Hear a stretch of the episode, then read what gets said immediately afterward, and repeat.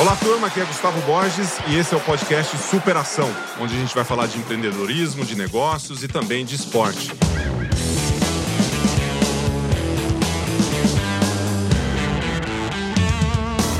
Olá, turma, tudo bem? Sejam bem-vindos de volta aqui ao Superação, podcast que fala de empreendedorismo, esporte, amizade e muito mais. Hoje eu tenho um convidado super especial, esse cara aí, Flávio Canto. Seja bem-vindo, cara. Obrigado pelo, por aceitar o convite. Vamos matar a saudade da Olimpíada. Que prazer estar aqui, Gustavo. Tamo junto, meu amigo. A gente passou muito tempo junto ali durante, durante os jogos. Grandes stories, grandes. Tá com saudade? Muita saudade, cara. De vez em quando eu te marco aqui nos stories pra gente ir conversando, pra gente trocar umas trocar uns seguidores, né?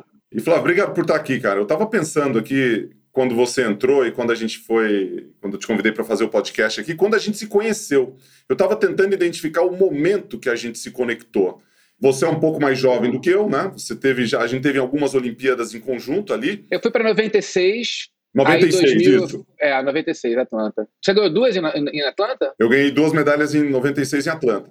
Em 96 eu lembro do seu nome, mas eu não lembro de ter me conectado contigo. E em 2000, aí eu já me lembro, junto com os judocas ali, o Thiago Camilo ganhou a medalha de prata, aquela coisa toda.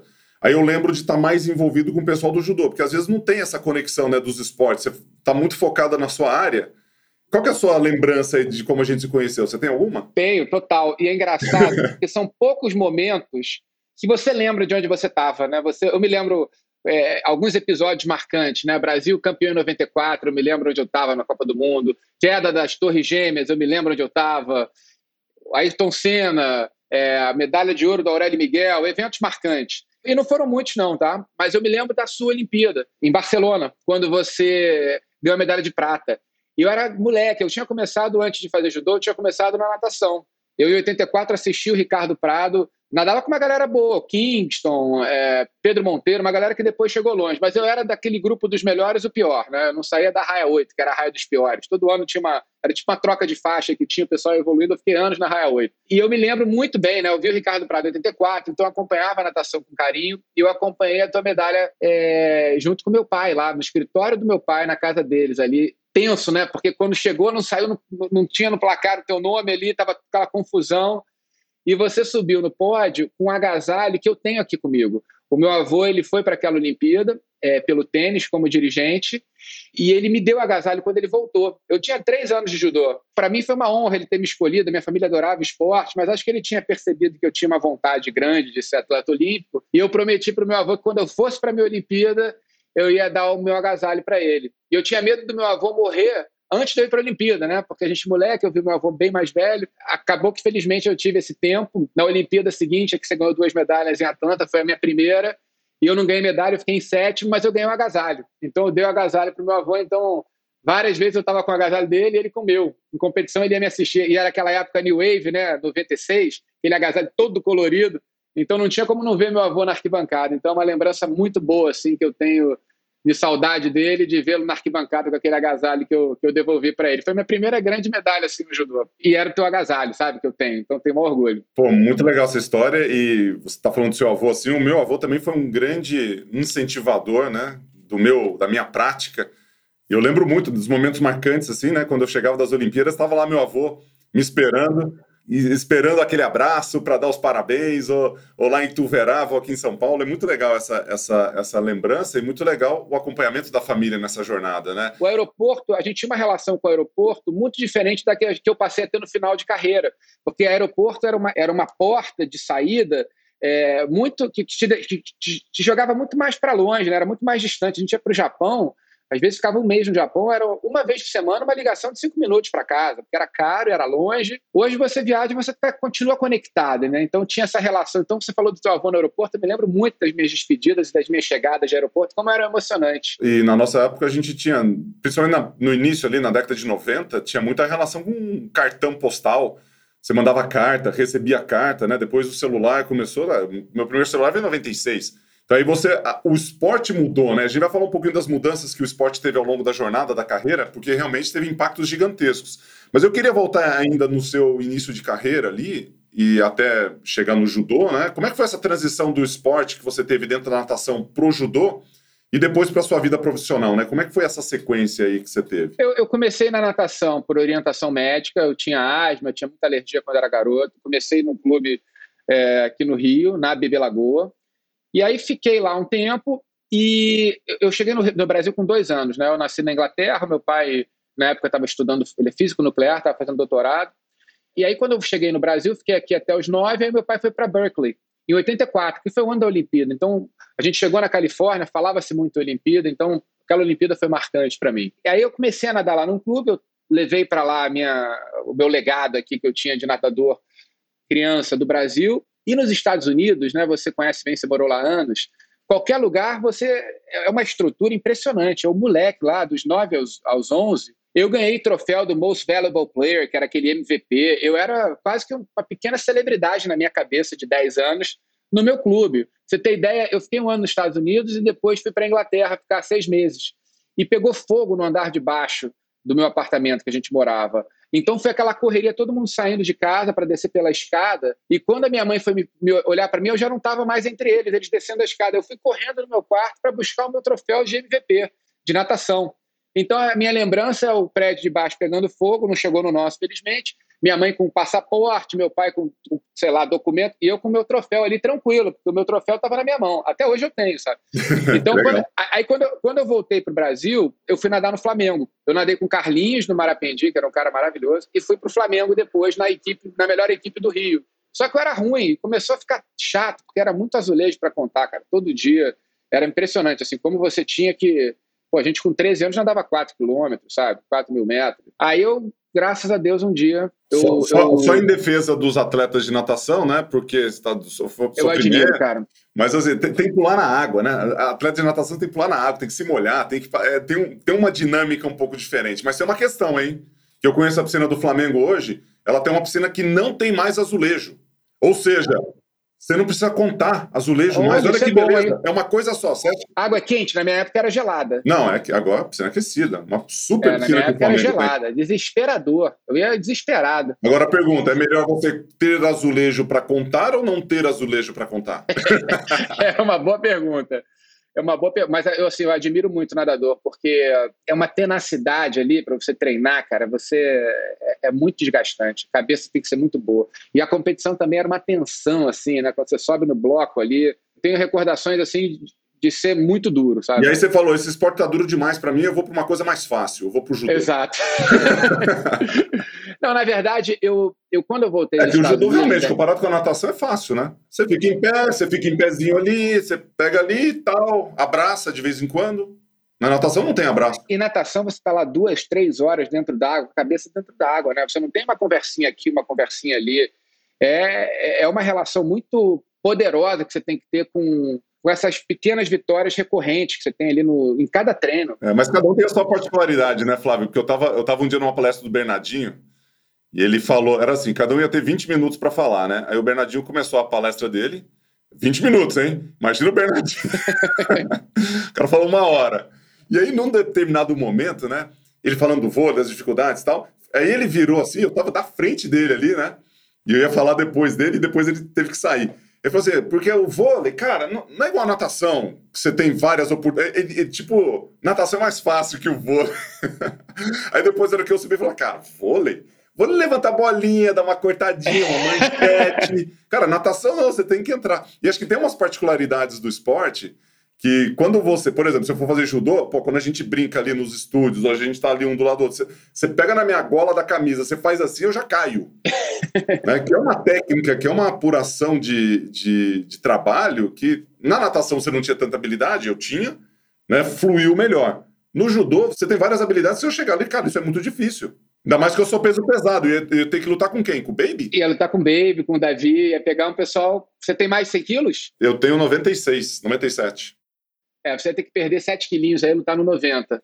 Ou não, então você seria meio pesado. Você ia pegar umas pedreiras. Uma girafa, uma girafa não dá para lutar judô, cara. Tem muita perna, não dá. Não, mas o judô, assim, eu, eu sou apaixonado pelo judô. O judô, eu brinco que salvou minha adolescência, porque saí de uma escola pequena, uma escola fora da caixa, construtivista, piagetiana, que tinha uma outra pegada, com 10 alunos por turma, e fui para uma escola tradicional do Rio, com quatro turmas por série. Então, de 10 alunos na minha turma, eu fui para uma escola com 40 e briguei na primeira semana e apanhei do garoto na primeira semana. E eu descobri depois que o garoto que eu apanhei era meio que o garoto que apanhava de todo mundo na turma. Então, eu meio que substituí esse garoto imediatamente.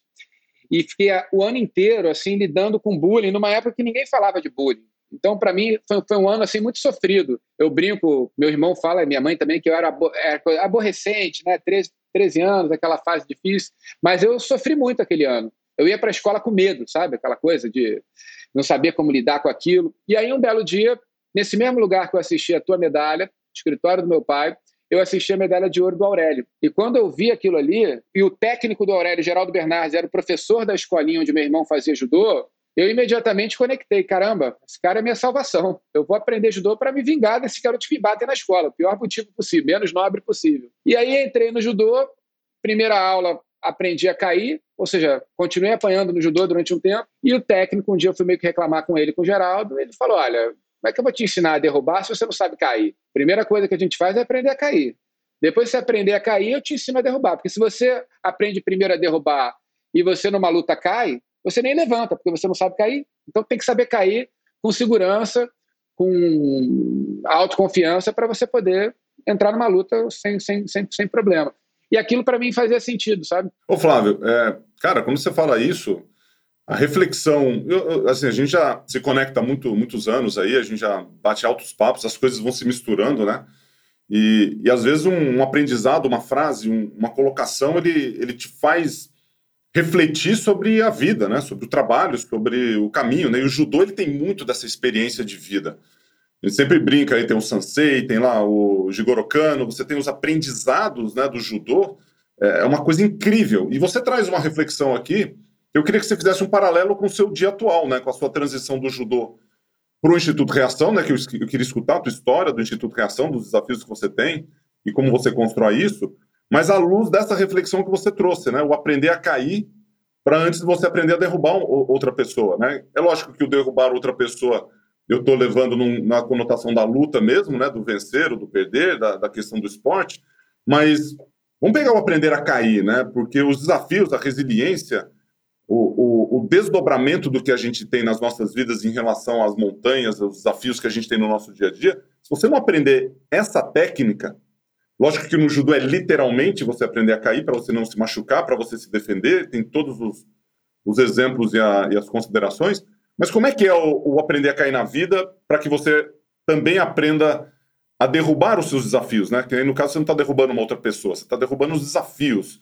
está derrubando as montanhas que você precisa derrubar ao longo da jornada. Como é que é isso para você, né? Essa visão do judô para a vida de trabalho, vida pessoal, vida profissional? Cara, é, eu, eu acho que essa é a metáfora para mim mais bonita do judô e que eu trago, obviamente, para a minha vida pessoal e para a construção da nossa metodologia dentro do nosso instituto, que tem um nome, não por acaso, é, Reação né, em alusão a esse momento que eu acho que é o momento mais importante que a gente tem no judô, que é quando você levanta. Você cai, você levanta, você reage. Mas o que eu acho que é legal do judô, assim, é o paradigma do aprendizado, diferente do que a gente se acostumou a aprender na escola, né? Você aprende pelo paradigma da vitória, né? Eu repito o que o professor falou para tirar uma boa nota, então acabo não sendo tão ousado, tão criativo, porque eu repito o que passaram para mim. No judô você começa aprendendo a perder. Então você é ensinado a perder. Difícil você na escola alguém te ensinar a perder. Né? Hoje, no judô, você, quando começa, você aprende a cair.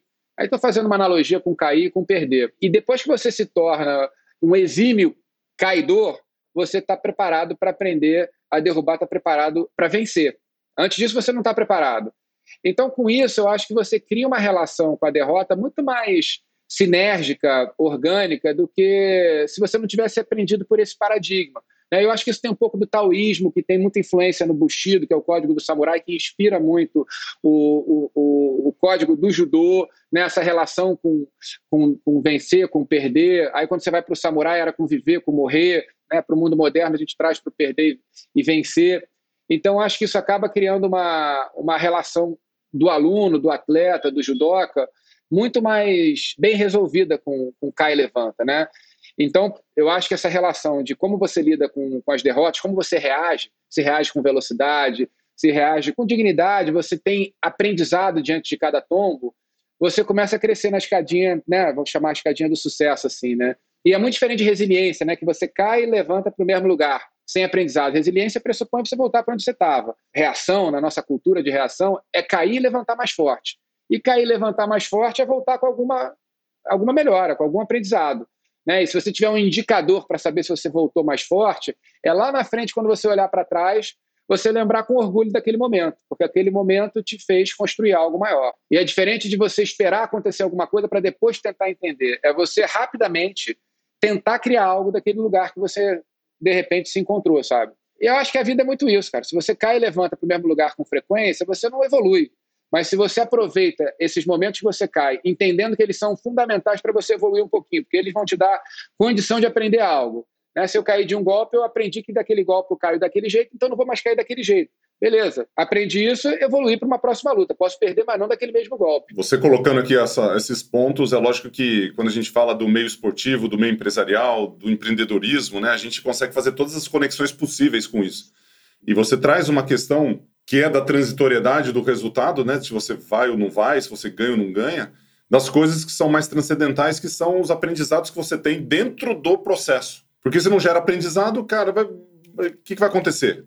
Né? Você ficar no mesmo lugar quando você está fazendo uma coisa, um esforço para levantar, né? mas você tem que levantar mais forte para caminhar.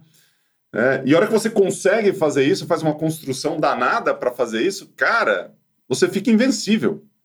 A invencibilidade do ser humano ela é construída com as quedas e com o aprendizado, não é com as quedas e levantar, né, que você está trazendo, que é essa analogia aqui. Você vai até levantar. Levantar ela, é uma pequena parcela do que você vai fazer com, a, com, esse, com essa queda que aconteceu. É, e as quedas são inevitáveis na vida. Não tem como você não tomar pancada. Com frequência. Só que a gente conta tantas histórias de sucesso que a gente conta pouco as outras e parece que elas acontecem com muito menos frequência. Isso não é verdade. Tenho certeza que a gente for contar a história da tua vida, das suas medalhas, você vai ter tantos tombos que você tomou. Né? Eu gosto muito de trazer a história do Ronaldo, fenômeno. Eu não conheço pessoalmente, mas se você olha para aquele título mundial dele em 2002, ele com o cabelo do Cascão, levantando o troféu, fez dois gols na final, muito pouca gente associa o que ele tinha vivido quatro anos antes. Né? A Copa do Mundo anterior, em 98, teve a convulsão antes do jogo, vai jogar, não vai jogar, joga, o Zidane brilha, o Brasil perde aquele jogo. Um ano depois ele tem uma lesão importante no joelho, para por volta de um ano, aí depois volta, todo mundo assistindo ele, ele jogava na Itália, 13 minutos de jogo, ele tem aquela lesão patelar, que fica um buraco no joelho, para mais um ano e não sei quanto tempo, aí um ano e pouco antes da Copa do Mundo, daquela final, ele volta a jogar e chega naquela final, ele é campeão. Essa é a história para ser contada, mas ninguém associa muito, ou seja, ele certamente conseguiu ter uma, uma força interior para se levantar de todos aqueles momentos um pouco melhor que fez ele chegar naquela Copa do Mundo e fazer aqueles dois gols. Eu acho que não teria feito se não tivesse passado por tudo isso e enfrentado do jeito que ele enfrentou, sabe? Então, é um pouco por aí para mim, assim. É, é, é... Aí, quando você percebe e entende isso, você começa. Eu tenho muito isso. Identificar com mais velocidade uma derrota ou um tombo. Para mim, identificar um tombo, identificar uma derrota significa preciso fazer algo novo, preciso aprender alguma coisa disso aqui. O reação começou assim. Eu vim de uma seletiva que eu achei que eu fosse para Sydney, eu fui como reserva em Sydney. Eu era favorito, perdi a seletiva, fiquei um mês lá em Sydney refletindo sobre o que seria o meu levantar mais forte daquela Olimpíada. E como eu já tinha muitos anos vontade de fazer alguma coisa no, nessa área de, de transformação, de responsabilidade social, eu achei que era o momento oportuno. Pô, tenho certeza que se isso aqui der certo, eu vou olhar para trás e vou sempre olhar com orgulho para esse momento. Eu queria pegar esse ponto, ô Flávio, porque a gente está falando de superação, né? O que é superação para você? A hora que você separa a resiliência do crescimento do aprendizado, né? Você já está falando, cara, isso aqui supera a tua expectativa, isso aqui você mantém mais do mesmo, né? Superação, eu acho que a gente pode chamar, trazer autossuperação. A gente, no nosso projeto socioemocional, dentro do esporte, a gente tem uma série de valores. E um deles é a superação, que a gente substituiu a excelência por superação. Porque a excelência, eu acho que pressupõe um lugar fixo que não necessariamente é o mesmo para todos. Excelência, se a gente for falar no esporte, é o número, é o, é o pódio lá, a medalha de ouro. Essa é, digamos, a maior é, indicador ou símbolo de excelência. Mas eu acho que o mais bacana é a superação é mais forte, porque ela fala muito do, da sua autossuperação. E quando você chega no melhor lugar possível que você poderia chegar, você chegou na sua excelência. Então, superação, eu gosto dessa coisa da autossuperação. Eu acho que é você, o tempo inteiro, e eu falo isso muito com os nossos alunos, você fazer o que não esperam de você, fazer mais um pouco, né? você sempre entregar mais. E a gente tem uma cultura, você faz palestra, eu faço palestra, o pessoal trabalha muito nessa ideia de metas. Quando você tem uma meta fixa e você atingindo essa meta, você está ok, é para mim um pouco aquela cultura de passei com 7.1 porque a média era 7, passei. Isso não vai te levar a nenhum lugar muito especial, né? Então, para mim, superação é você fazer sempre mais, entregar mais do que era esperado para os outros e para você também. Né? Se estavam esperando isso de mim, ou se eu estava esperando chegar aqui, eu vou chegar um pouco mais, ou vou chegar muito mais. E eu tenho uma, uma relação muito dura assim com, com essa coisa de você ver a potência que cada um carrega, e eu me sinto assim, e, e, e sou duro com, com a garotada, mas falo, você pode mais do que isso, você pode muito mais, porque eu sei que pode. E eu acho que a vida passa tão rápido, você não tentar ser mais do que acharam que você poderia ser, o que você mesmo achou que você poderia ser, é um desperdício de vida, sabe? Então, é, para mim, superação tem a ver com você fazer o que não era previsto, o que não era esperado, fazer mais do que até você mesmo esperava de você. Isso é legal, porque a gente trabalha com alto rendimento, alta performance, e às vezes tem um pouco de confusão mesmo. E o mais legal das palavras, até que você trazendo uma reflexão sobre a palavra excelência, que eu gosto muito, a forma como a gente identifica a palavra e a gente. Não, não indo para o dicionário, né? Mas indo para o que a gente percebe que essa palavra significa para a gente, ela faz total sentido. Então, talvez a minha percepção da palavra excelência seja um pouco diferente da sua, apesar que você pegar algumas palavras no dicionário, ela pode ter uma, uma um significado diferente, né? No meu caso, na, na, natação, no esporte, isso ao longo da minha vida toda, eu sempre imaginei a excelência muito ligada à superação e muito ligado a fazer alguma coisa acima da média, mas sempre comparando com você mesmo. Então eu sempre pedia que ao fazer o melhor. Né? E a excelência, quando eu, eu era jovem, né, quando eu era moleque lá em Ituverava, minha mãe falava para mim caprichar, né? A gente fala para os nossos filhos, ei, capriche. Caprichem. E o capricho, ele tem a ver com você fazer o melhor. Você fez um desenho, a criança lá desenhou. Aí, de repente, a mãe olha e fala assim: pô, isso foi o melhor que você fez? Dá para caprichar mais? Aí a criança fala: dá. Sempre dá para caprichar mais, né? Porque a gente está constantemente em transformação, né, Flávio? Porque uma das questões, a gente é um ser inacabado, né? A gente não, não acaba nunca. A gente, a gente veio aqui para dar resultado então, nós somos pessoas de resultados e, ao mesmo tempo, a gente precisa, a cada etapa de nossas vidas, independentemente da situação que a gente está, se é uma dedicação mais aos nossos netos, se a gente tiver com mais idade, se é uma dedicação com a construção do nosso instituto, que é o Reação, que a gente está falando aqui, que eu gostaria de escutar de você agora. Mas excelência para mim é isso. E a alta performance, ela está ligado diretamente com a superação que você falou, que é você fazer acima do padrão que já está estabelecido. O padrão já está lá. Então, quando eu fico louco, quando eu escuto jovens falando assim, puta, passei de ano. Como é que foi na escola? Passei de ano. Eu falei assim, cara, passei de ano. Passei de ano é o cara assim, qual que é a média lá na sua escola? Não, na minha escola é mais tranquilo, é cinco. Assim, cara, não, na minha é até um pouco mais difícil, é sete. Aí você começa a ver, cara, o cara tira sete, ele tá satisfeito, porque ele passou. Ele, ele não tá a ver assim com, com o aprendizado, com a, o, o desdobramento. E acho que muito do aprendizado do esporte vem disso. Vem do que você aprende ali dentro das, da, da piscina, do tatame, da quadra, e você traz para a sua vida de, dos seus empreendimentos. E eu queria ver de você, falando do Instituto Reação agora, explica para a turma o que é o Instituto Reação e quais são os aprendizados que você trouxe que estão lá dentro, né? Porque, para quem não sabe, o Instituto Reação já está há vários anos, é, trabalha no terceiro setor, mas tem uma, uma, uma administração e tem um empreendedorismo por trás muito grande e muito aprendizado, né? Formação de INSEAD que a gente fala aqui, que você já fez.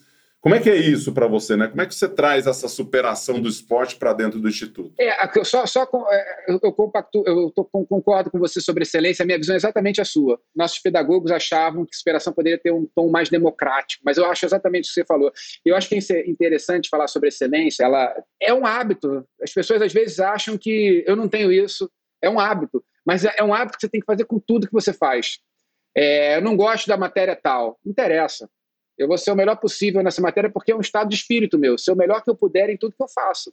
Claro que eu vou elencar a prioridade, eu vou escolher onde eu vou trazer para o meu campo de, de ação, mas é, é com tudo, né? É um estado de espírito. E é fazer o melhor que você puder com o que você tem. O Reação, por exemplo, eu vou falar sobre ele agora. A gente, de repente, migrou para o online. Imagina aula de judô online. O pessoal fala, mas como é que a gente vai fazer? Cara, dentro do que a gente pode fazer hoje, a tal excelência, a nossa superação, é entregar o melhor produto possível para essa garotada no ambiente online. Então, a minha almofada foi meu parceiro de treino. Eu, eu, botei a faixa na almofada, dei o nome lá de Wilson, né? Minha casa virou um tatame e todo dia a gente dava aula online. É melhor do que a aula presencial? Não é, mas naquele momento era a nossa excelência. É, e acho que essa é a grande, a grande confusão que as pessoas têm e, e, e causadora de ansiedade, né?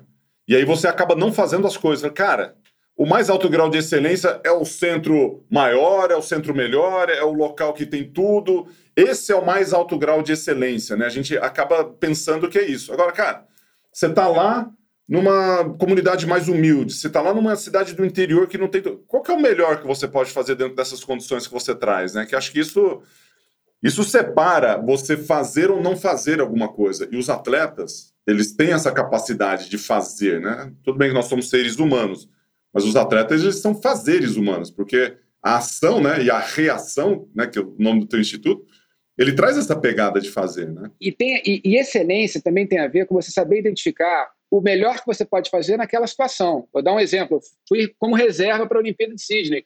O meu papel era ser o melhor reserva possível ali. Eu tinha que servir o titular da melhor maneira possível. O, a excelência seria que eu gostaria de estar lutando e tentar buscar uma medalha olímpica naquela Olimpíada, mas eu não tinha aquele lugar. Então, o lugar onde eu estava, porque às vezes as pessoas querem, eu quero ser o presidente da empresa, eu quero ser isso, eu quero ser campeão. Mas primeiro você tem que ser o melhor estagiário possível ali. Você tem que ser o melhor reserva. São estágios que você tem que identificar e ser o melhor possível em cada momento. Ou seja, ser o melhor com as ferramentas que você tem no teu, com o teu contexto ali, sabe? Flávio, eu queria falar do Instituto Reação, cara. Como é que você se preparou para fazer isso? O que, que você estudou? O que, que você fez, né? Que aí a gente começa a ter os aprendizados do esporte para o aprendizado no empreendimento da nossa vida, né? Você hoje você é comentarista da Rede Globo, participa dos programas, né? não está apresentando nenhum programa hoje, né? Mas já apresentou programa, já, tá, já esteve super envolvido. Defina o Reação e me fala como é que você se preparou para tocar esse projeto aí? Reação, a inspiração máxima é a cidade que eu cresci, Rio de Janeiro. Né? Tem essa peculiaridade geográfica de montanhas espalhadas pela cidade e opulência e miséria vivendo nos mesmos bairros, então não tem como você não enxergar tanta desigualdade. Então eu cresci nesse ambiente e ao mesmo tempo indo e voltando do Brasil, né? Eu nasci fora, morei fora, entrei na seleção com 19 anos, estava sempre viajando e voltando, normalmente para países mais desenvolvidos que o nosso. Então para mim sempre foi um choque grande, né, ver a realidade que a gente tinha no Rio. E aí eu já, desde garoto, tinha vontade de fazer alguma coisa. Aí, com 16, 17 anos em diante, eu fazia ações pontuais de filantropia. Isso foi crescendo na minha vida, né? Ir no orfanato no Dia das Crianças, fazer uma distribuição nas ruas na madrugada no Natal e outros eventos que a gente fazia ao longo do ano. Até que chegou um momento que eu falei, caramba, já deu, sabe? A gente não está mudando. Foi até um episódio especial, a gente tinha uma tradição dos meus amigos, a gente se encontrava na casa dos meus pais de madrugada e ia rodar na noite de Natal, na madrugada de Natal, distribuindo presente, mantimento nas ruas do Rio, né? E teve um dia que a gente tinha vários carros, um monte de coisa para distribuir e rapidamente acabou tudo porque tinha muita gente na rua. E muita gente, a gente está falando de criança, famílias inteiras, bebês. E eu voltei para casa pô, arrasado aquele dia e acho que ali foi marcante de pensar, caramba, eu tenho que fazer uma coisa que seja mais consistente. É, não dá para você levar uma mudança de uma noite assim. E aí desenhei um programa com alguns amigos meus de alfabetização. A ideia era alguma coisa na educação formal, que não saiu do papel. Aí quando eu voltei dessa seletiva da Olimpíada de Sydney, que eu perdi a Olimpíada, fiquei um mês lá refletindo, triste, né, tinha perdido, e com aquela coisa do cai levanta mais forte, o que eu posso fazer desse momento para ser para cima, né, edificante. Eu voltei e resolvi começar a dar aula de judô na Rocinha, num projeto social que estava começando junto com a universidade que eu competia. E aí comecei a dar aula lá, eu brinco, eu subi de faixa preta e já desci imediatamente de faixa branca. Eu tinha uma ideia que eu ia levar a inclusão social para aquela garotada e voltei e desci o morro pensando quem foi incluído aqui, né? Pô, 23% da cidade do Rio mora em alguma favela. Eu não conhecia esse mundo, foi a primeira vez que eu subi uma favela. E ali eu entendi que tinha muito aprendizado, muito mais para aprender do que até para ensinar. Tirei essa expressão inclusão social da minha vida porque ela é preconceituosa, pressupõe sempre trazer quem está embaixo da pirâmide social para cima. Né? E eu que estou em cima não preciso conhecer aquele lado da nossa cidade porque ele não tem riqueza. Eu vi a riqueza que tinha e a gente hoje usa integração social e não inclusão social. E ali a minha vida mudou completamente. Fui trazendo mais amigos, né? A gente teve um episódio que a prefeitura e a Gama Filho, que eram as universidades parceiros do projeto, acabaram, acabaram saindo. E nessa época eu juntei um grupo de amigos, eu estava me formando numa outra faculdade, tinha feito uma monografia sobre terceiro setor e vi que tinha que formalizar aquilo tudo. Né? Minha família, tirando meu pai, todo mundo advogado, tributarista, fizemos lá o estatuto, CNPJ, fiz uma reunião lá em casa com 40 amigos, vendi o sonho, que era vamos mudar mundos, mudando um mundo de cada vez. A gente não vai mudar o mundo inteiro, vai mudar um de cada vez, mas para cada lugar que a gente chegar, a gente vai mudar alguns mundos. E cada um paga um boleto mensal fixo. O judô é a metáfora que a gente escolheu. Podia ser natação, podia ser. Era o jiu-jitsu também, é arte marcial. Mas podia ser qualquer outra coisa. A gente tem que ter uma porta de entrada, vai ser o esporte. E aí esse pessoal entrou junto, cada um se comprometeu com esse boleto mensal fixo por 12 meses, cada um escolheu o valor. Com aquele pequeno montante, a gente pôde fazer um, o nosso primeiro BP, né? o nosso primeiro plano de ação, contratação de um professor e um monitor. Eu sempre fui voluntário, mas tínhamos agora esse professor e esse monitor. E aí começa a história do reação. Né? Eu, no começo, eu tive um momento que me fez ter certeza que a gente tinha escolhido uma ferramenta poderosa. O nosso primeiro aluno é, infelizmente, tivemos alguns momentos tristes, duros. A gente teve um aluno que foi assassinado. E no enterro do Vinícius, ele tinha 16 anos, ele foi enterrado com uma camisa do Reação no peito dele.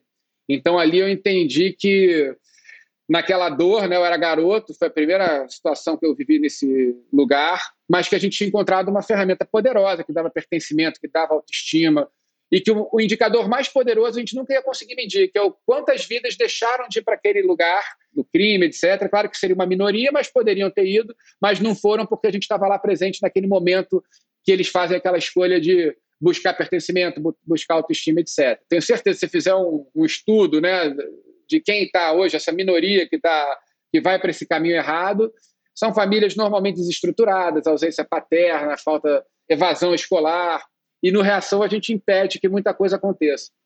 Então, enfim, ali começa o reação e aí a gente vai estruturando. Hoje o reação está falando aí de 84 colaboradores, está falando de 2.400 alunos, 10 polos, vários programas acontecendo, programa olímpico, que já revelou campeão olímpico, campeões mundiais, o programa, porque não dá para não falar em excelência, tem de tudo, cara, tem, tem desde educação, de bolsas de estudo, de programas de empoderamento da mulher, de conexão ao mercado de trabalho, de meditação transcendental, mas a gente, mas a gente nunca perdeu essa pegada também do, da excelência, porque eu acho que ali a gente cria os grandes exemplos. O Reação, no último é, ranking que a gente teve, que foi pré-pandemia, que foi o primeiro e último, né, dos clubes do Brasil, o Reação ficou em primeiro, do sub-13 até o adulto. E isso competindo com Palmeiras, Pinheiros, Paineiras, Sojipa, Minas Tênis, Flamengo. Então, o Reação chegou nesse lugar de hoje, né? A garotada no começo falava, pô, tá todo mundo olhando pra gente falando que chegaram os favelados. Eu até brincava com eles, falando, vai lá e mete a porrada nos playboys, para de reclamar, pô, vai fazer teu destino.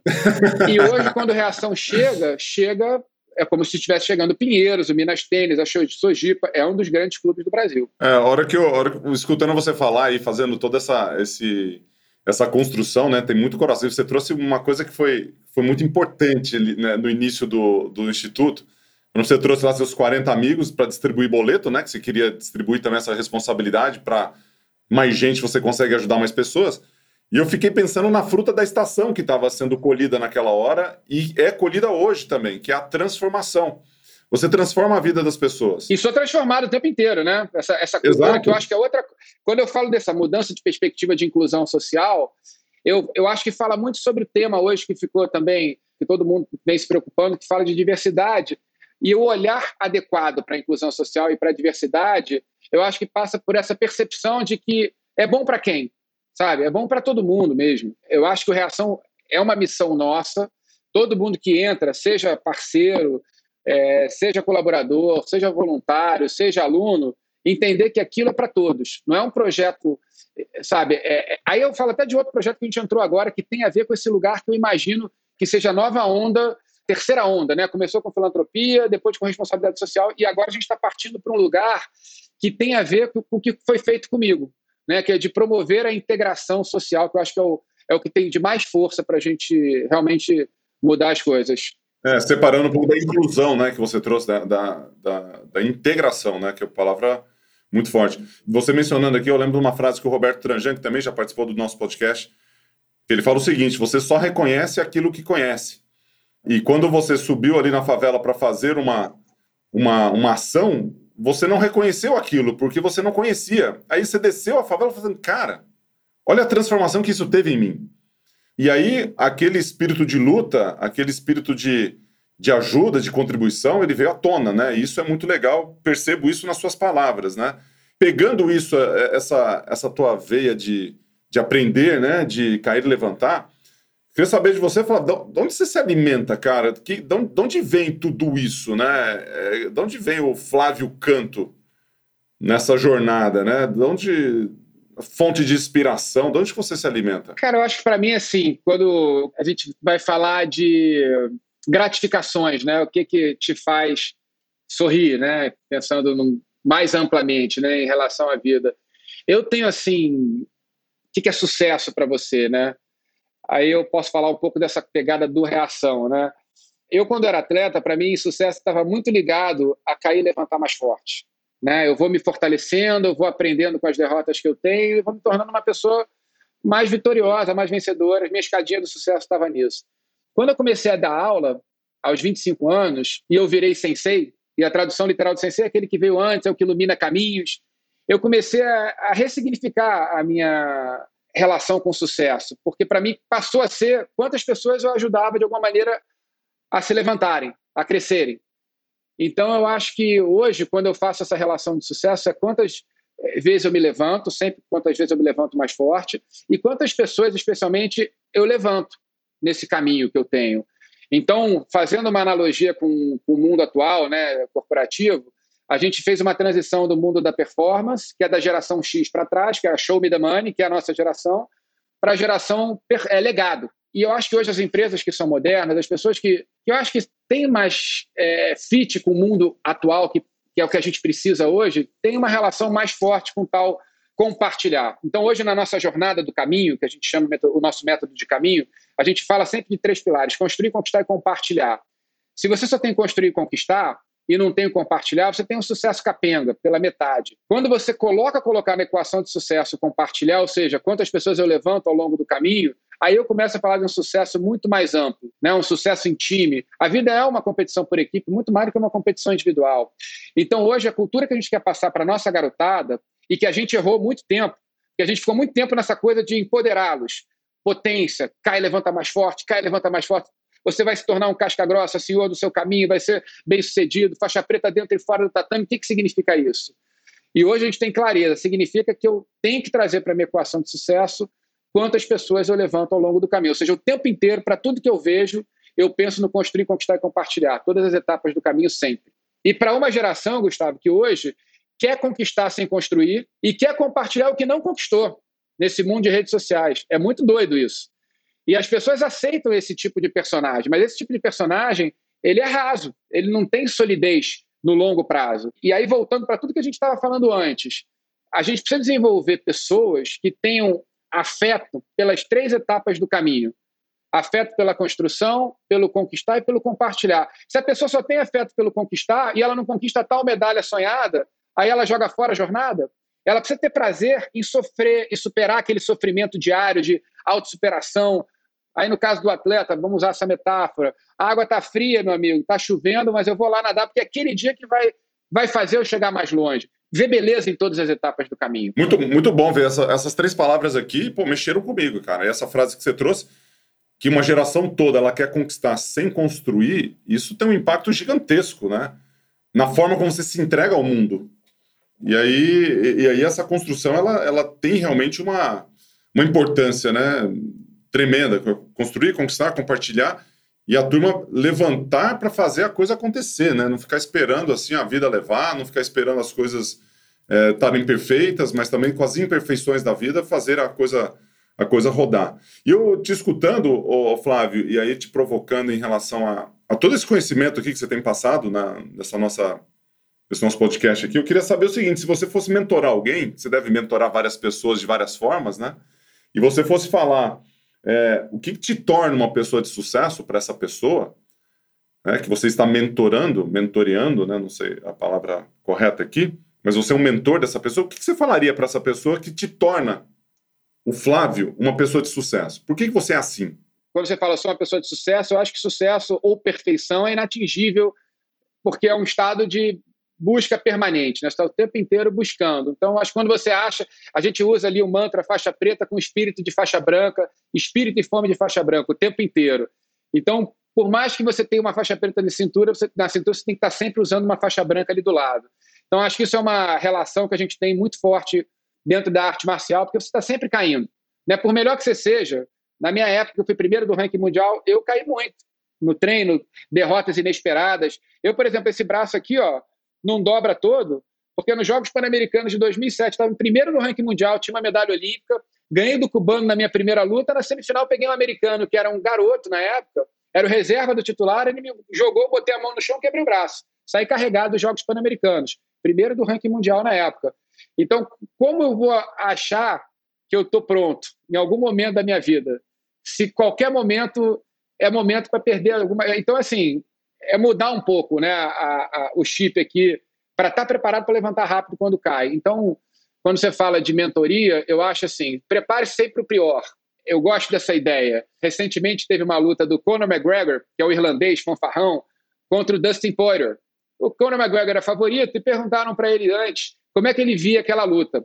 Aí ele falou: Eu vejo como uma obra de arte. Em um minuto eu vou detonar o Dustin Poirier, vou dar um nocaute que vocês nunca viram nada igual, tal. E aí perguntaram para o Dustin Poirier. Aí ele falou: Eu imagino uma guerra. Cinco rounds, eu terminando a luta ensanguentado, destruído, mas no final com o braço erguido. E aí eu fui comentar a luta e eu fiquei observando no relógio, quando passasse de um minuto, como é que ia ser a expressão facial, né, o semblante do McGregor. E eu senti, pode ser viagem minha, que ele foi fading away, sabe? Ele foi caindo ali. E no segundo round, o Poirier ele vence a luta. Mas resumindo aqui, eu acho que você tem que estar preparado sempre para uma guerra. Expectativa e realidade também, né? Ele desenhou, ele desenhou o mapa, mas o terreno estava diferente, né? exato, exato. Então, assim, eu, eu acho que é uma, é uma construção permanente, recorrente, infindável de estar buscando repertório, a história do faixa branca o tempo inteiro, espírito de faixa branca sempre. Eu acho que isso aí é, é super importante ter. E eu acho que as pessoas muitas vezes querem moleza, esperam moleza, e às vezes ela vem uma moleza aqui, vai vir, mas não vai vir sempre. A sorte privilegia quem está em movimento, sabe? Você está o tempo inteiro aprendendo, reaprendendo, não achar que o que você fez ontem vai funcionar amanhã, porque o mundo é dinâmico. Está o tempo inteiro evoluindo. Que é o que você está fazendo hoje, eu estou acompanhando você nas suas redes sociais, você está se reinventando, cara. É lindo ver isso. Você, porra, multimedalista olímpico e hoje, porra, virou um cara que. É que você é meu amigo, você é meu amigo. mas é verdade. e, e, uma coisa bonita, Gustavo, da tua história, você está levando todo o teu aprendizado de um cara que realmente fez acontecer, fez chover, para outras pessoas. Então, construir, conquistar e agora compartilhar. Aí você vai pensar na jornada do herói de Campbell, né? Você tem a separação, você tem a, a jornada e você tem esse retorno.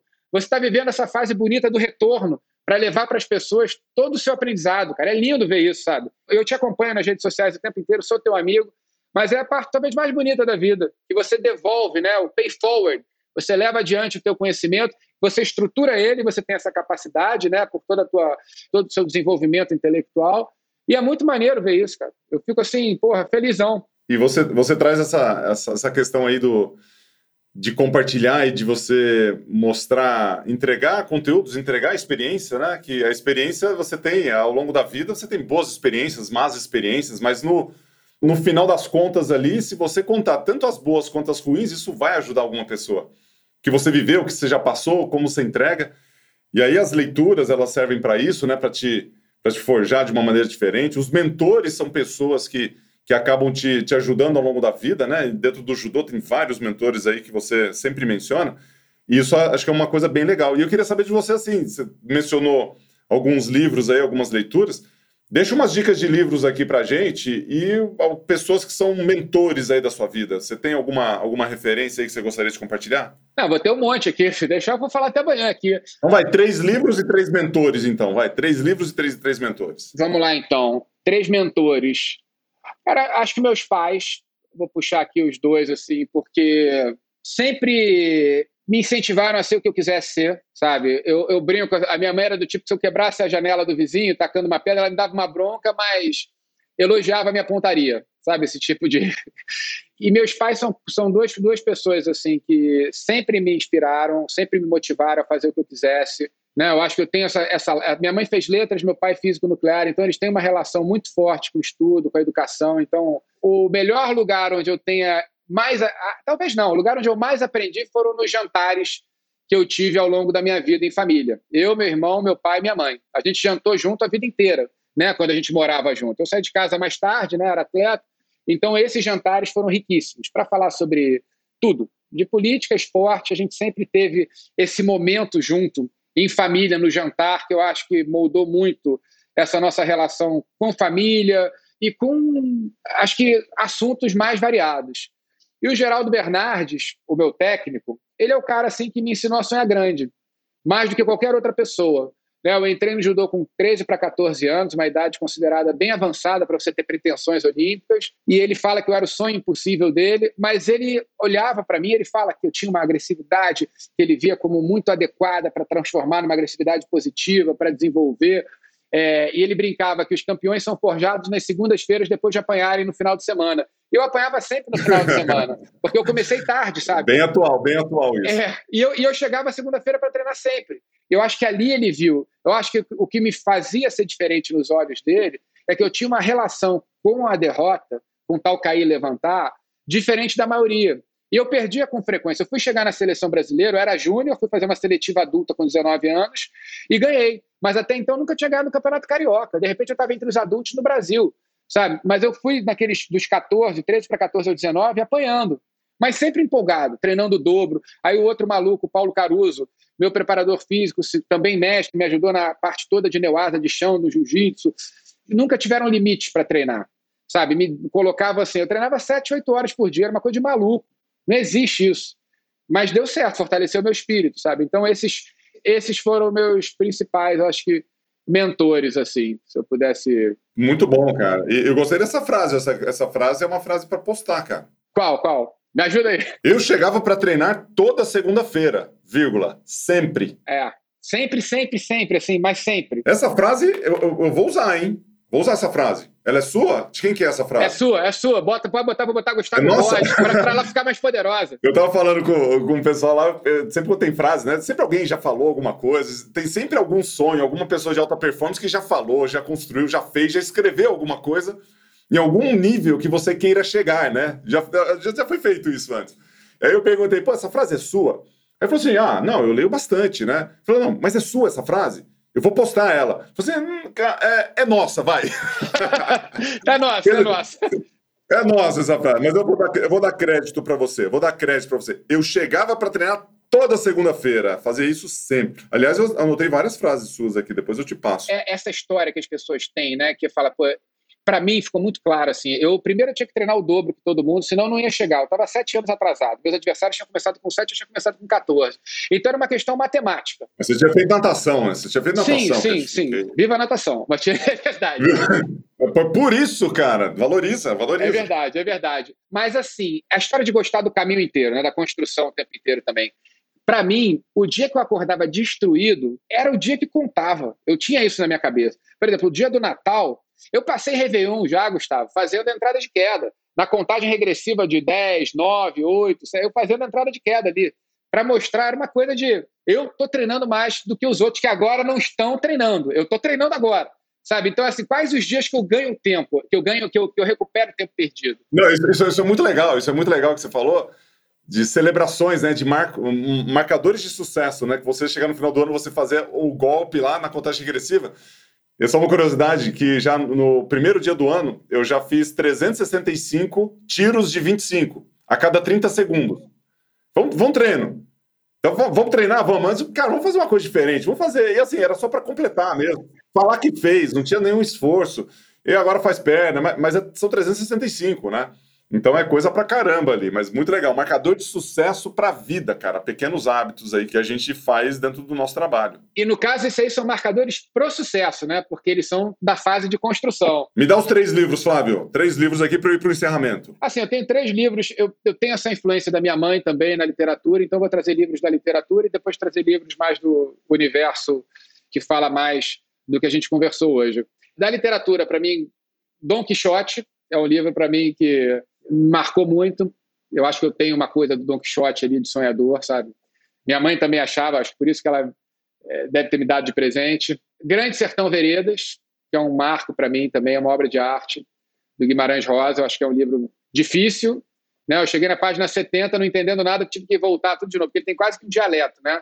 Mas depois eu mastiguei cada palavra, é lindo. E eu gosto também dos Irmãos Karamazov, que é um livro também, para mim, forte. Né? O Alyosha lá, que é o personagem principal, inspirado em Dom Quixote Jesus Cristo, fala uma coisa de assumir a responsabilidade, a culpa por tudo e por todos. Eu acho que também, para mim, tem uma marca é, de você trazer para si essa responsabilidade de consertar o mundo, né? Tem a ver um pouco. Então, são três livros para mim, tem, tem vários aqui nessa linha de literatura que eu, que eu acho muito legal. Que acho importante também, pessoal, amigos meus de mercado, leem muito livros voltados para gestão, liderança, e esquecem um pouco de livros de literatura que são muito ricos para a gente trazer para dentro. Né? Tem muitas mensagens muito importantes desses grandes autores né, da literatura mundial que a gente pode beber muito dessa fonte também. E eu vejo que muita gente desse outro lado do mundo de gestão não, não bebe. E de livros assim nessa outra linha, eu gostei muito de Legend, desculpa, Legacy, que é aquele livro do All Blacks que tem muito dos marcadores que a gente usa muito na reação das frases-chave, conta a história do All Blacks. Eu gostei daquele livro bastante. Eu li um livro agora recentemente que eu também gostei bastante, The Infinite Game, né, o jogo infinito, que também me marcou. E um livro, para mim, um clássico assim nesse universo é Good to Great, né? que eu não me lembro o nome em português, mas deve ser Feitas para Vencer, do Jim Collins também, que é um cara muito legal assim nesse universo de liderança e gestão. Fala muito da história do líder número 5, né, de, enfim, acho que são seis, foram seis já, né? Não, você deu um monte, cara. Eu pedi três, você deu, você tá dando por categoria, né? Então, mas foram seis aqui. Dom Quixote, Grande Sertão Veredas, Irmãos Caramazotti, Mark, é, Legacy, Infinite Games, Good to Great. Tá ótimo. Belas inspirações aí. Dá você agora, deixa eu aproveitar aqui, peraí, agora devolve aí, pô. Você quer, categor... você quer categorias mais. É, é, essa, essa, parte mais literária, eu, eu, caio nessa categoria sua aí, que fala, cara, perco um pouco ali, né, essa, nessa, nessa questão. Mas um, um livro legal, cara, que mistura história com filosofia e com algo que pode pode trazer uma reflexão em termos de atores do passado que trazem uma reflexão boa para hoje, é um livro chamado Criação, Gore Vidal.